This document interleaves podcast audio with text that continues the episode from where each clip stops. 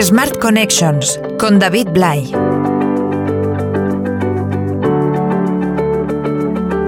Que el papel de la mujer cada vez es más importante en la sociedad es evidente. Pero también es cierto que sigue habiendo muchísimos problemas, no solo a la hora de acceder a puestos directivos, no solo a la hora de conciliar, no solo a la hora de tener igualdad en puestos de trabajo y en condiciones laborales con los hombres, sino también de tener incluso reconocimiento. Y una de las preguntas que más nos hacemos es si pensando de manera diferente hombres y mujeres, porque esto es algo que incluso ha sido probado científicamente, depende de los hemisferios del cerebro que utilices y del tipo de creatividad que tengas, puedes ver exactamente el mismo problema con una solución diversa. Esa pregunta que decimos nos tiene que llevar a pensar si no valdría la pena tener siempre una doble posición, verlo desde un punto de vista masculino y desde un punto de vista femenino, para intentar que entre todos pudiéramos llegar a las mejores soluciones posibles. A eso lo llaman inteligencia y por eso este podcast se llama Smart Connections, donde hablamos con gente que tiene una especial habilidad para hacer cosas diferentes en los negocios y en la vida. Y en este tercer capítulo, en este 8 de marzo dedicado al Día de la Mujer, hablamos con dos de las mayores pioneras que tiene España ahora mismo en términos que habitualmente siempre iban al lado masculino, como tienen que ver con la creatividad y con el ejercicio físico. Comenzamos ya nuestro tercer capítulo del podcast. Smart Connections, un podcast de CaixaBank Connect. Laura Baena, Málaga, licenciada en Publicidad y Relaciones Públicas, fundadora del Club de Malas Madres. Muchas veces los movimientos surgen y tienen seguramente un alcance que no esperaban desde el principio, porque suelen partir de una experiencia personal y también acaban teniendo en cuenta que lo que tú creías que te pasaba solo a ti mismo o a ti misma, en realidad le pasa a mucha más gente. Pero es verdad que muchos movimientos se quedan en las redes sociales o en el contenido y no acaban de convertirse en algo que, por una parte, pueda dar trabajo a la persona que lo ha puesto en marcha, por otra parte, incluso pueda dar trabajo a su alrededor a mucha otra gente, e incluso, sobre todo, pueda ayudar a las personas a las que ese movimiento iba destinado en sus inicios.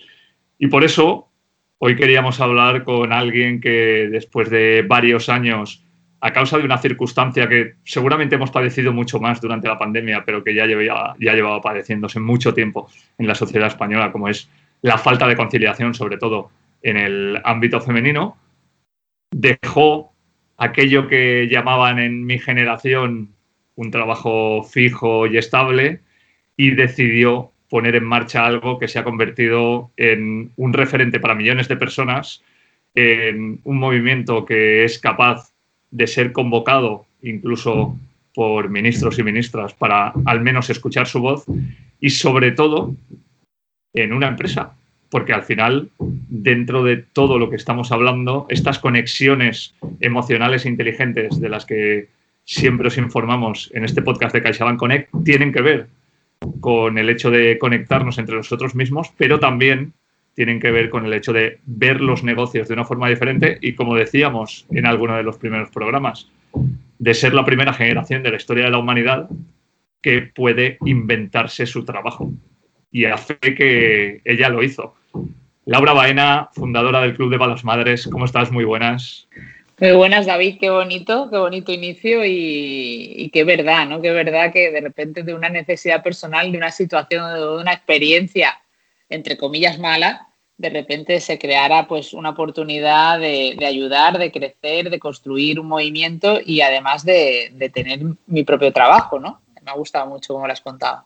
Además, eh, quiero hablar de ese tránsito, ¿no? Fíjate que antes de Malas Madres, por ejemplo, hubo otros movimientos. Recuerdo Mami Concilia también, que además tuvo muchísima repercusión en redes sociales, pero sin embargo, su fundadora, Usue Madinabeitia, poco a poco fue abandonando esa pelea porque a lo mejor o no era el momento o no tuvo la posibilidad de darle un giro empresarial a, aquel proyecto. Sin embargo, Malas Madres nace en un momento en el que creo que hay una necesidad de conciliación enorme y luego hay una segunda parte, que es que tú al final vienes del mundo profesional. Eres una persona que ha trabajado en empresas de marketing y publicidad, eres alguien que se pone en marcha para sacar adelante a sus hijas, que al final ese era el kit de la cuestión. Pero te quiero preguntar, en ese tránsito, ¿cuál es el momento en el que te das cuenta de que lo que está pasando empieza a convertirse en algo que ya no solo te va a generar un autoempleo, que no sé ni siquiera si, si esa era la primera opción, eh, y empiezas a tener gente alrededor hasta ahora, que creo que tu equipo lo componen prácticamente siete personas, ¿no? Más, más, ya somos como 10, 12 y encima además, bueno, esos son en nómina, pero luego hay muchos colaboradores externos que son freelance y que nos apoyan en distintos proyectos que al final, pues es que al final somos 15, 20 personas todos los meses, ¿no? Y además de colaboradores como tú y gente que nos apoya y que va entrando en el proyecto dependiendo del momento.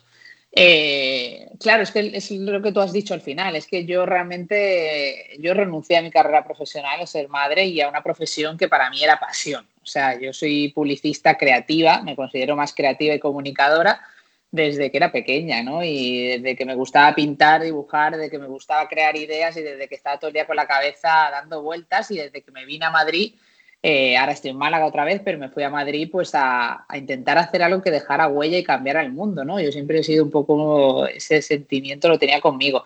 Entonces siempre he sabido que quería tener mi propia empresa, porque aparte soy autónoma de verdad por vocación y por convicción. Eh, sí que tiene mucho que ver seguramente que he vivido con un padre autónomo al que veía trabajar muchísimo, pero que veía también que cuando tenía que estar estaba, ¿no? Y que tenía la flexibilidad que tú y yo tanto deseamos que esté en la sociedad interiorizada de poder decidir parar, eh, irse de viaje con su familia o ir a recogerte o ir a un partido de baloncesto o estar cuando tenía que estar, ¿no? Evidentemente también con un gran apoyo de mi madre, porque si no hubieran sido pareja y equipo no hubiera sido posible. Pero yo siempre he querido, entonces incluso cuando empecé en publicidad, lo que pasa es que sí que tenía muy claro eso que has dicho, hay que estar en el mercado profesional, ¿no? Hay que trabajar, hay que ver cómo, trabaja, cómo se trabaja dentro de una empresa, hay que tener equipo.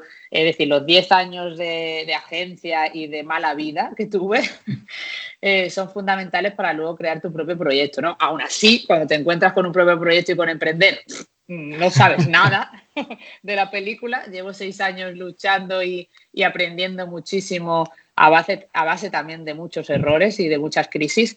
Pero cuando yo, cuando yo me deshago aquella noche, en Twitter bajo el arroba malas madres, yo buscaba realmente, David, un desahogo personal y una salida. O sea, yo estaba mal. O sea, yo estaba pasándolo mal, tenía una crisis profesional ya gorda porque la publicidad me estaba desencantando. O sea, yo creo que la comunicación y la publicidad tiene un valor brutal si tiene unos valores y una ética profesional que muchas veces no se tiene. Entonces a mí me está desencantando la profesión y a la vez el reloj biológico de la maternidad llegaba muy fuerte. Y yo nunca quise que una decisión personal se, viera parada por un momento profesional. Entonces yo me tiré a la piscina eh, a quedarme embarazada con 29 años sabiendo que mi situación iba a cambiar. Yo no era tonta, quiero decir, trabajaba 12 y 14 horas diarias en una agencia, David. Entonces ahí mm. sabía que iba a cambiar, pero lo que no me imaginaba era que después de cinco años dejándome la piel, sí que realmente se, se me pusiera sobre la mesa el hecho de que no iba a poder continuar con mi carrera, ¿no? Eh, yo me fui yo eh, voluntariamente después de dos años intentando conciliar y, y, ya en el último año, antes de irme, pues empecé a desahogarme en Twitter sintiéndome mala madre, mala profesional, mala hija, mala, mala pareja, mala todo y me fui encontrando con una, con una necesidad social. Había una necesidad social de que alguien dijera la verdad de la maternidad, de que alguien rompiera esa mentira que había en torno a la maternidad que venía muy dada por esa desigualdad, por esa brecha de género, por esa falta de conciliación. Y cuando yo me voy de la agencia, porque me voy de la agencia realmente, eh, bueno, pues mi pareja trabajaba, es decir, teníamos un sueldo normal, con una hija, una hipoteca, sin familia en Madrid y, no con ningún, no con grande sueldo como para poder decir, venga, vivo del aire, sino que yo me fui y empecé a trabajar pues en proyectos freelance. Los creativos siempre tenemos nuestro proyecto freelance y nuestros trabajos, ¿no? Y yo empecé pues a diseñar alguna cosa para un cliente, tal, no sé qué, pero y le iba dedicando más tiempo a ese Twitter que me hacía gracia y que me hacía reír y disfrutar. Y entonces, pues sí que el momento de inflexión, como tú dices, eh, yo creo que fue el 24 de mayo de 2014, cuando hacemos la primera fiesta de Malas Madres. Yo, pues bueno, yo venía del mundo de la, comunicación, de hacer eventos para grandes marcas también, y yo decía, yo quiero un evento como estos para madres, para que reivindiquemos el, la necesidad también de, no perder nuestra identidad y de seguir siendo mujeres que queremos disfrutar, seguir con nuestra carrera y mala madrear. Y aquel día en esa fiesta, David, yo sentí que digo, wow. O sea, vinieron 300 madres de toda España, me apoyaron marcas, medios de comunicación sin ser nada. Tenía 2.000 seguidores en Twitter. Mm. Por eso cuando de repente la gente ahora dice, claro, es que tienes muchos seguidores, tal. No, no, no, no. El Club de Malas Madres fue un momento, una idea que desde que nace, desde que tiene, un seguidor ya se veía que había una necesidad ahí, ¿no? Que, que, que, conecté con algo. Yo, yo, yo, sentí que se había conectado con algo muy potente. Y ya en la fiesta, en la fiesta fue como, o sea, a mí me costó, ¿eh? ese verano yo tuve que parar y decir, ¿qué hago con todo esto? Porque de repente no, ahí no ganaba un duro, David. Yo puse dinero para la fiesta, o sea, quiero que, creo que puse los limones para los tintones. y, y en ese momento de repente se desborda porque empieza a llegar medios de comunicación, editoriales, proyectos y yo era como, wow, wow, wow, ¿cómo hago esto? ¿no? Entonces, bueno, lo primero fue pedir ayuda a mi hermana. Las hermanas siempre están ahí. Amelia, ayúdame a contestar emails o mensajes. Pero sí que es verdad que luego, unos meses después, estaba en el coche, iba, me acuerdo de estar en el coche y de llamar a la que había sido directora de arte en la agencia, eh, porque yo ya no podía, o sea, ya decía, o sea, decía mucho más que no de lo que quería porque no podía hacer nada sola, hmm. ¿no? Y entonces estaba como mujer orquesta ya, pues sin poder abarcar. Y ese fue clave, ¿no? Tomar la decisión de contratar a alguien y decir, oye, yo apuesto por esta persona porque si no, no voy a poder avanzar con el proyecto, aunque sepa que a lo mejor no hay, no hay dinero para mí, pero ella tiene que tener su sueldo. Y ahí empecé a coger a ella, tuve luego la oportunidad también como punto de inflexión que, me, que llegué a un acuerdo con, eh, con Moda Shopping, el, el, lugar donde teníamos el espacio, la Malasma de House, de una colaboración que por poquito dinero nos dejaban el espacio, empezamos a hacer eventos y todo aquello fue fue, fue, orquestándose ¿no? y organizándose y, fue muy bonito, ¿no? Y luego poco a poco, pues eso, vas haciendo equipo con mucho cuidado, porque yo nunca he querido crecer de manera rápida y creo que es una de, los, de las mejores decisiones para mantener el proyecto con coherencia. Y bueno, así comienza, ¿no? Así comienza. Bueno, eh, tengo un amigo que siempre me dice desde hace mucho tiempo, al final eh, tú y yo nos dedicamos a la comunicación, a la creatividad, que every company es a media company, que cualquier compañía es una compañía de medios, que es verdad que periodísticamente cada vez hay menos trabajo en los medios tradicionales y sin embargo estamos haciendo un podcast que se va a emitir a través de una plataforma de CaixaBank. ¿no? Eh, esto era impensable hace algún tiempo. Cada vez más hay una necesidad de generar contenidos, de generar buenos contenidos para llegar a otros públicos y de hecho en ese tránsito que tú nos contabas, de repente lo que te piden las marcas, que es lo que estamos viendo, no es que hables de ellas como tal, sino, por ejemplo, con una marca de supermercados haces una compra saludable o empiezas a hacer otra serie de cosas que hasta ahora no se habían salido de la publicidad tradicional, que tú conoces de sobra también dentro de esas campañas. Eh, la clave al final, que muchas empresas también no han sido capaces de ver todavía, es ser capaz de generar contenidos que enganchen con la gente pero contenidos, como tú decías, ¿no? con propósito y de verdad, que no dentro de, la publicidad es algo que, que, vosotros utilizáis mucho, que no vendan humo, como hemos visto en los últimos tiempos.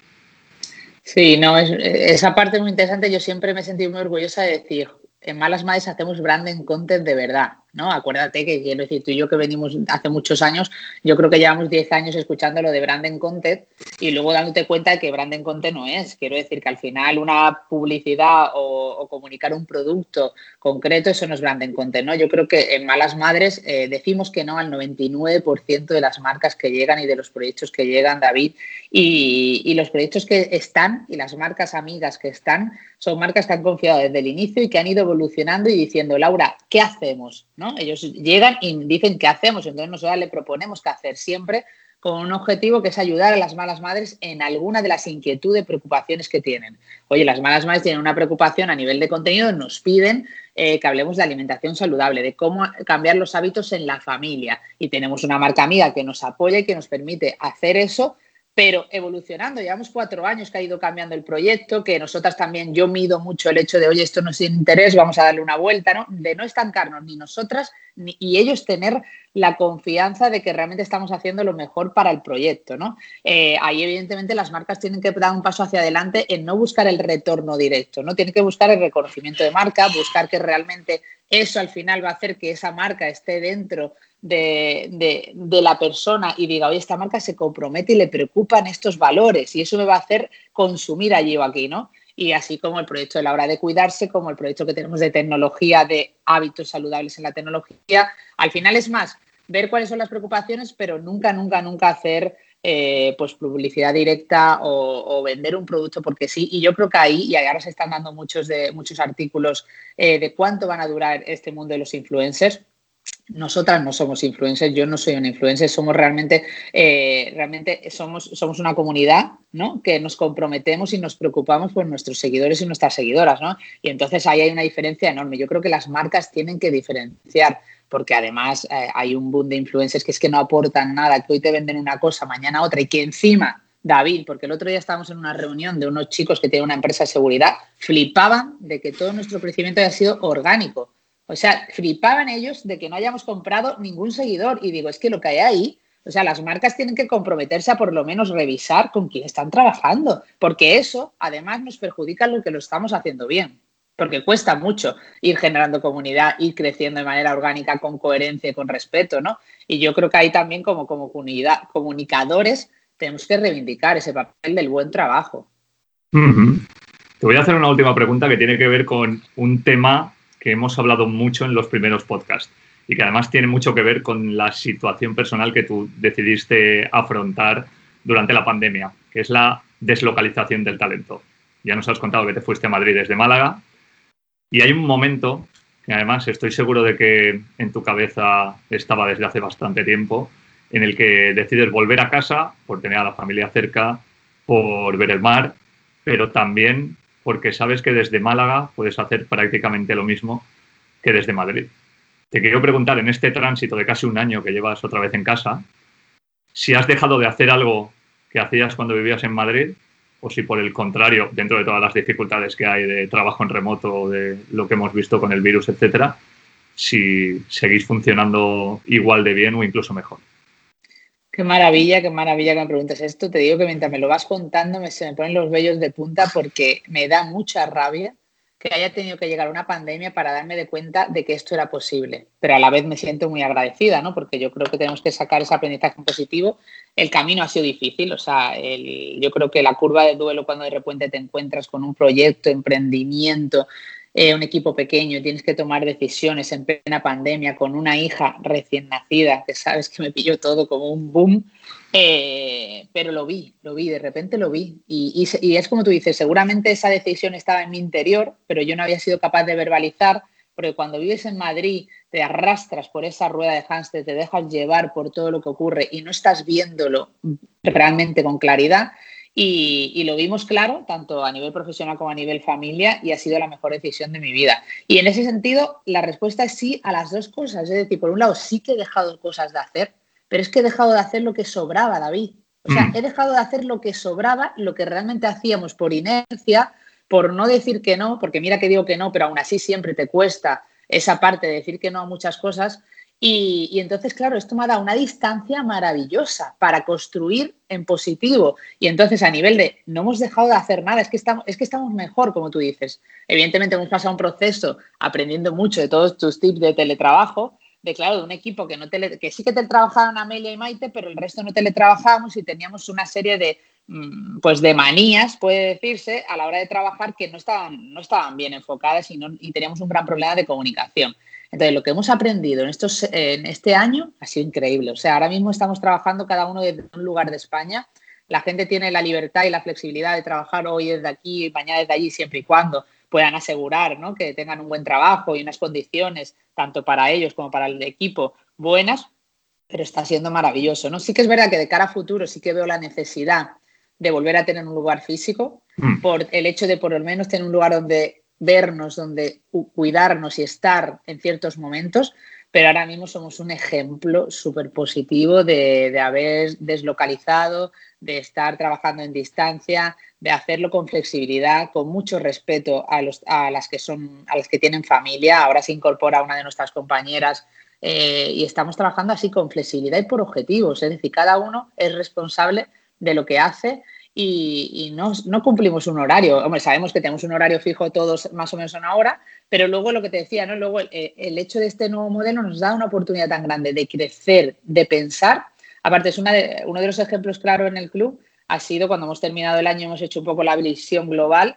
Eh, el hecho de alejarnos de Madrid, de no poder hacer eventos y de hacer cosas que a lo mejor no estaban siendo tan rentables y que nos desgastaba muchísimo, nos ha dado la oportunidad de conseguir una cosa que para nosotros no hubiéramos conseguido hasta dentro de cinco años a lo mejor, que era que la tienda, que soy malamadre.com y nuestro e-commerce, fuera el motor del proyecto. O sea, ha dado un crecimiento tan brutal, David, porque no hemos tenido más remedio que dedicarle más tiempo porque otras facetas, otras áreas de negocio se han parado, que de repente es como, hemos dedicado el tiempo que no teníamos. Y claro. de repente hemos demostrado que hemos podido hacer ese crecimiento que nos hubiera costado mucho tiempo. Yo me río mucho con el equipo el otro día porque decía, 2020, enero de 2020 comenzó con un propósito que era teletrabajar un día al mes, un día al mes. Y me creía revolucionaria, ¿sabes? Digo, bueno, empezamos un día al mes y si va bien, un día a la semana. Y si va bien, tal y ahora estamos de trabajar y ahora el teletrabajo al 100% es nuestra forma de vida. Sí que es verdad que tampoco hay que desmitificarlo porque no todas las empresas pueden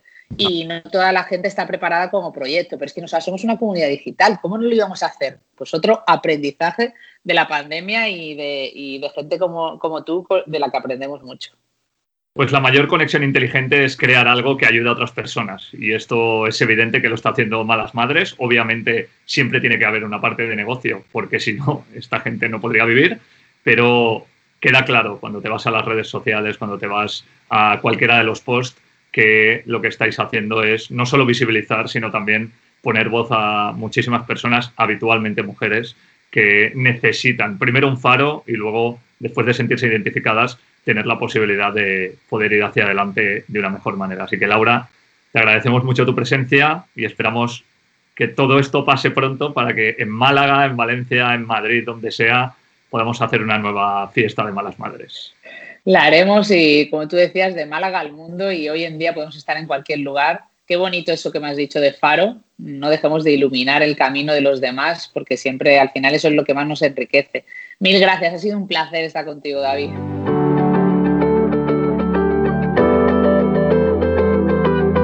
Smart Connections.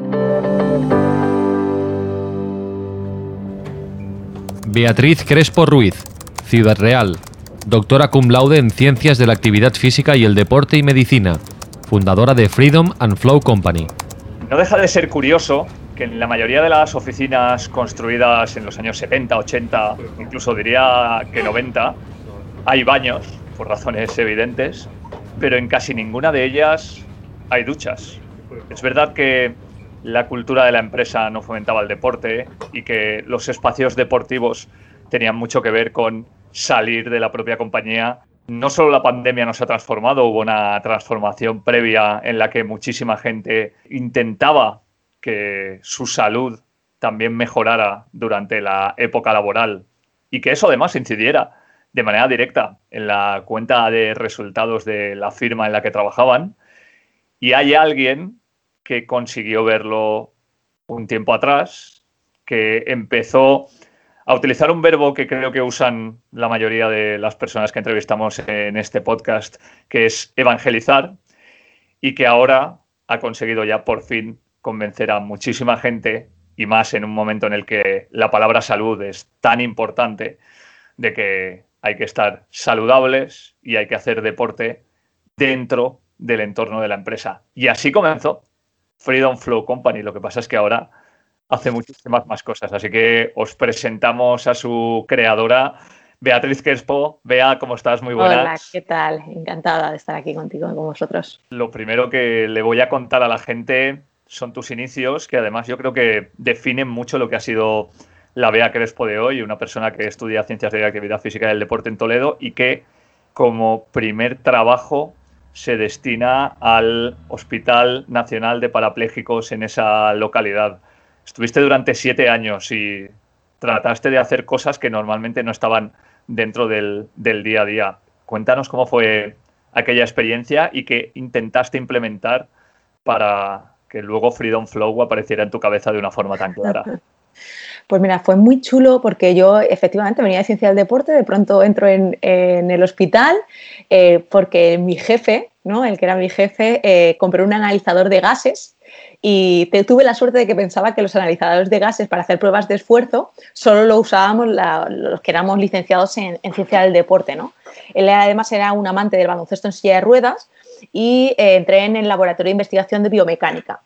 Pues un poco entré con, la idea de llevar o estudiar sobre el deporte adaptado, pero me vi envuelta en un ecosistema hospitalario en el que se hacían análisis de marcha, se empezaban a diseñar esos esqueletos, se empezaba a hablar de todo lo que es telemedicina y telerehabilitación.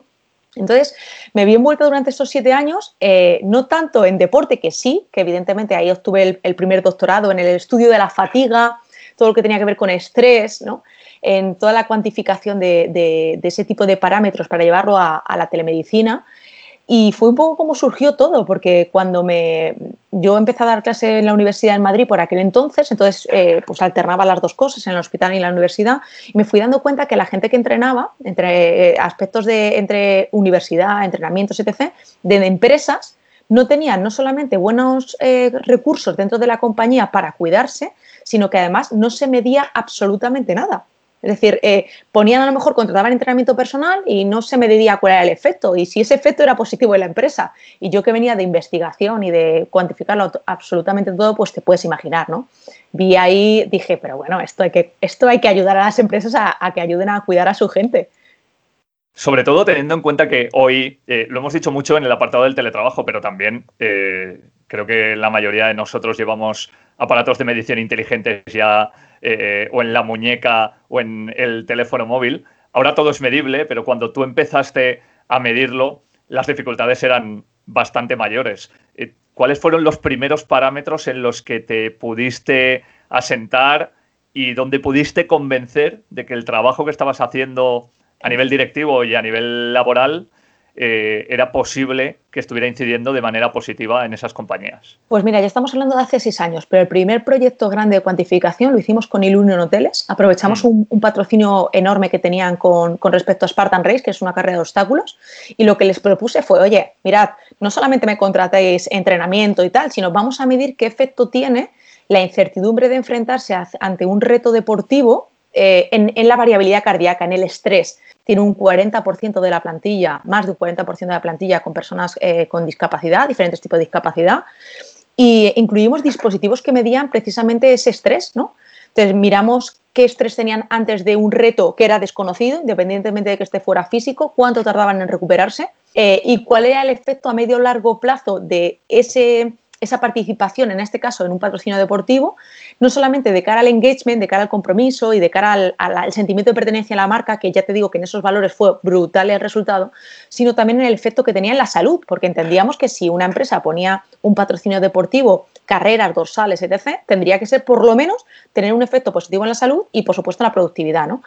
Y, hombre, lo que nos dimos cuenta es que en la salud muchas veces no tenía ese efecto positivo, no solamente en este patrocinio, sino en otros. Es decir, comprar dorsales, eh, poner entrenamiento sin ningún sentido o hacer eh, workshops puntuales de nutrición, pues bueno, pues tener un efecto con engagement y un efecto de compromiso y bueno, de motivación puntual, temporal, que además se diluía con el tiempo, pero no tener un efecto positivo de salud a medio y largo plazo y por lo tanto los KPIs de negocio que nosotros correlacionamos con esa econometría, ¿no? Pues no existía.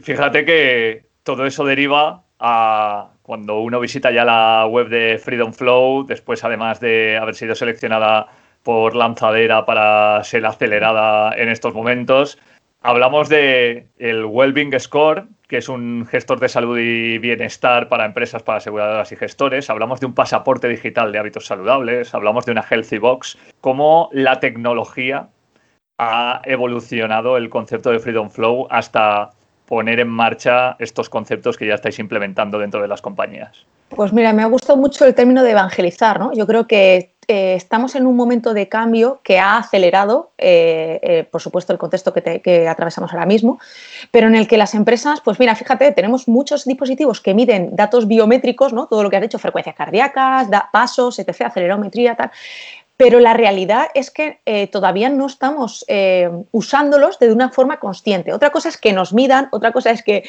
estemos constantemente monitorizados y otra cosa es que sepamos usar esos datos. ¿no? Entonces nos dimos cuenta que eh, una de las cosas importantes para, pues eso, para las empresas con las que trabajamos, para los centros hospitalarios con los que trabajamos o para las aseguradoras, era, en cierta manera, saber tener un diagnóstico sobre qué efecto tiene el estilo de vida de cada persona eh, no solamente en el rendimiento, sino en la calidad de vida, en la predicción de riesgos de salud, en el, en el bienestar, ¿no? ese estado de bienestar que yo creo que a nivel país, a nivel mercado, eh, buscamos todo el mundo, y cómo se podía, a partir de ese diagnóstico, ayudar a cada persona a saber qué hábitos son los saludables para su estilo de vida y poner a su disposición pues ese, pues lo mejor de la psicología conductual, lo mejor de las técnicas que hay ahora mismo también para, para que uno se sienta bien y para que uno trabaje en eso, y la tecnología lo que nos ha ayudado, evidentemente, es pues el Big Data sobre el que estamos construyendo el Machine Learning y del Machine Learning a la inteligencia artificial, que ya te digo, David, que todo el mundo habla de inteligencia artificial, pero que para llegar a, tener una buena tecnología de, inteligencia artificial detrás hace falta ordenar mucho los datos. Y es precisamente eso lo que estamos ayudando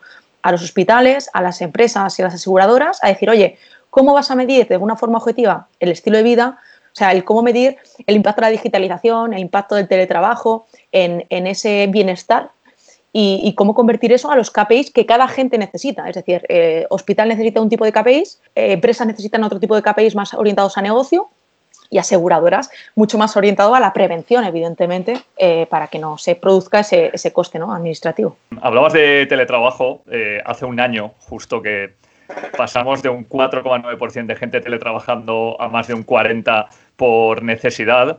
Y si hay algo que posiblemente no se haya cuidado, por lo menos en los primeros meses, ha sido la salud, eh, tanto la física como la mental. La física es tan sencilla de ver como que al margen de que no se podía salir de las casas, nos encontramos con que, por ejemplo, la mayoría de las empresas no dieron la opción de tener una silla ergonómica, algo que parece tan básico a las personas que estaban en sus casas.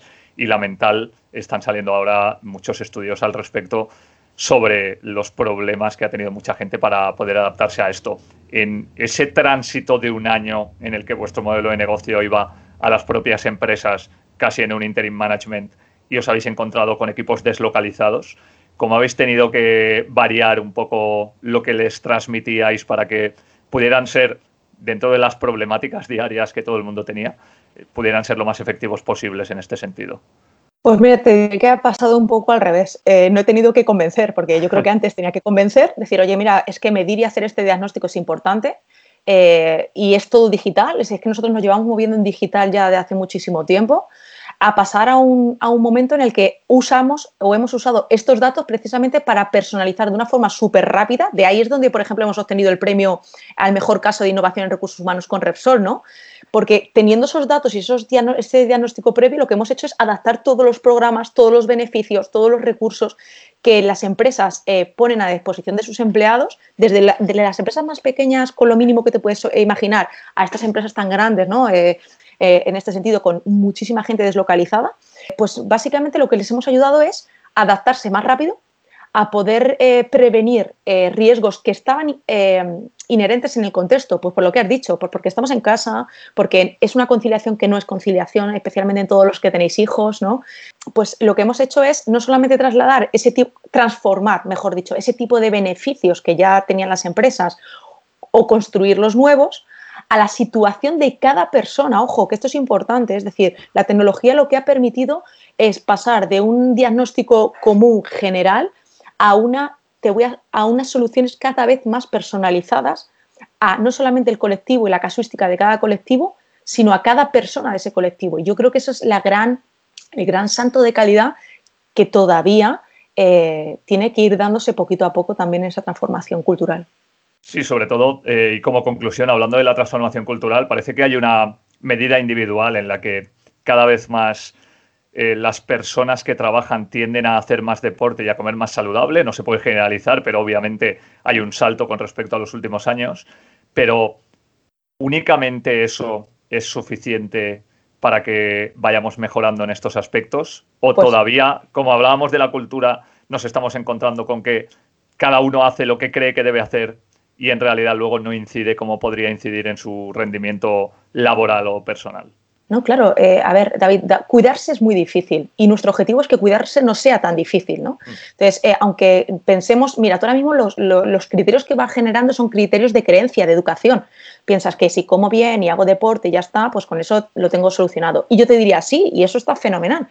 Pero es que lo importante es saber qué tipo de actividades son importantes para David, qué tipo de eh, pensamientos, qué tipo de acciones eh, te, te generan felicidad, estar por la tarde en casa con tu familia, estar... Hay otro tipo de aspectos. Por eso nosotros desde hace años no solamente abordamos aspectos físicos o aspectos emocionales que, que van muy en relación con lo, con lo que has dicho, eh, sino también determinantes sociales. Eh, y con esa monitorización con The Wellbeing Score eh, lo que conseguimos es tener una primera gran foto y a partir de ahí eh, diseñar esos planes para cada, pues, cada, cada persona, para cada compañía, cada colectivo. Pues si ha cambiado algo el mundo de la empresa, tiene que ver con que todo es medible y si todo es medible, ya lo hemos hablado muchas veces en el tema del teletrabajo, también lo debe ser en cómo nos cuidamos para que al final todo el mundo pueda ser más beneficioso, no solo para sí mismo, sino también para las firmas en las que trabaja. Así que, Bea Crespo, ha sido un placer hablar contigo. Muchísimas Igualmente. gracias. Muchísimas gracias. Hasta luego.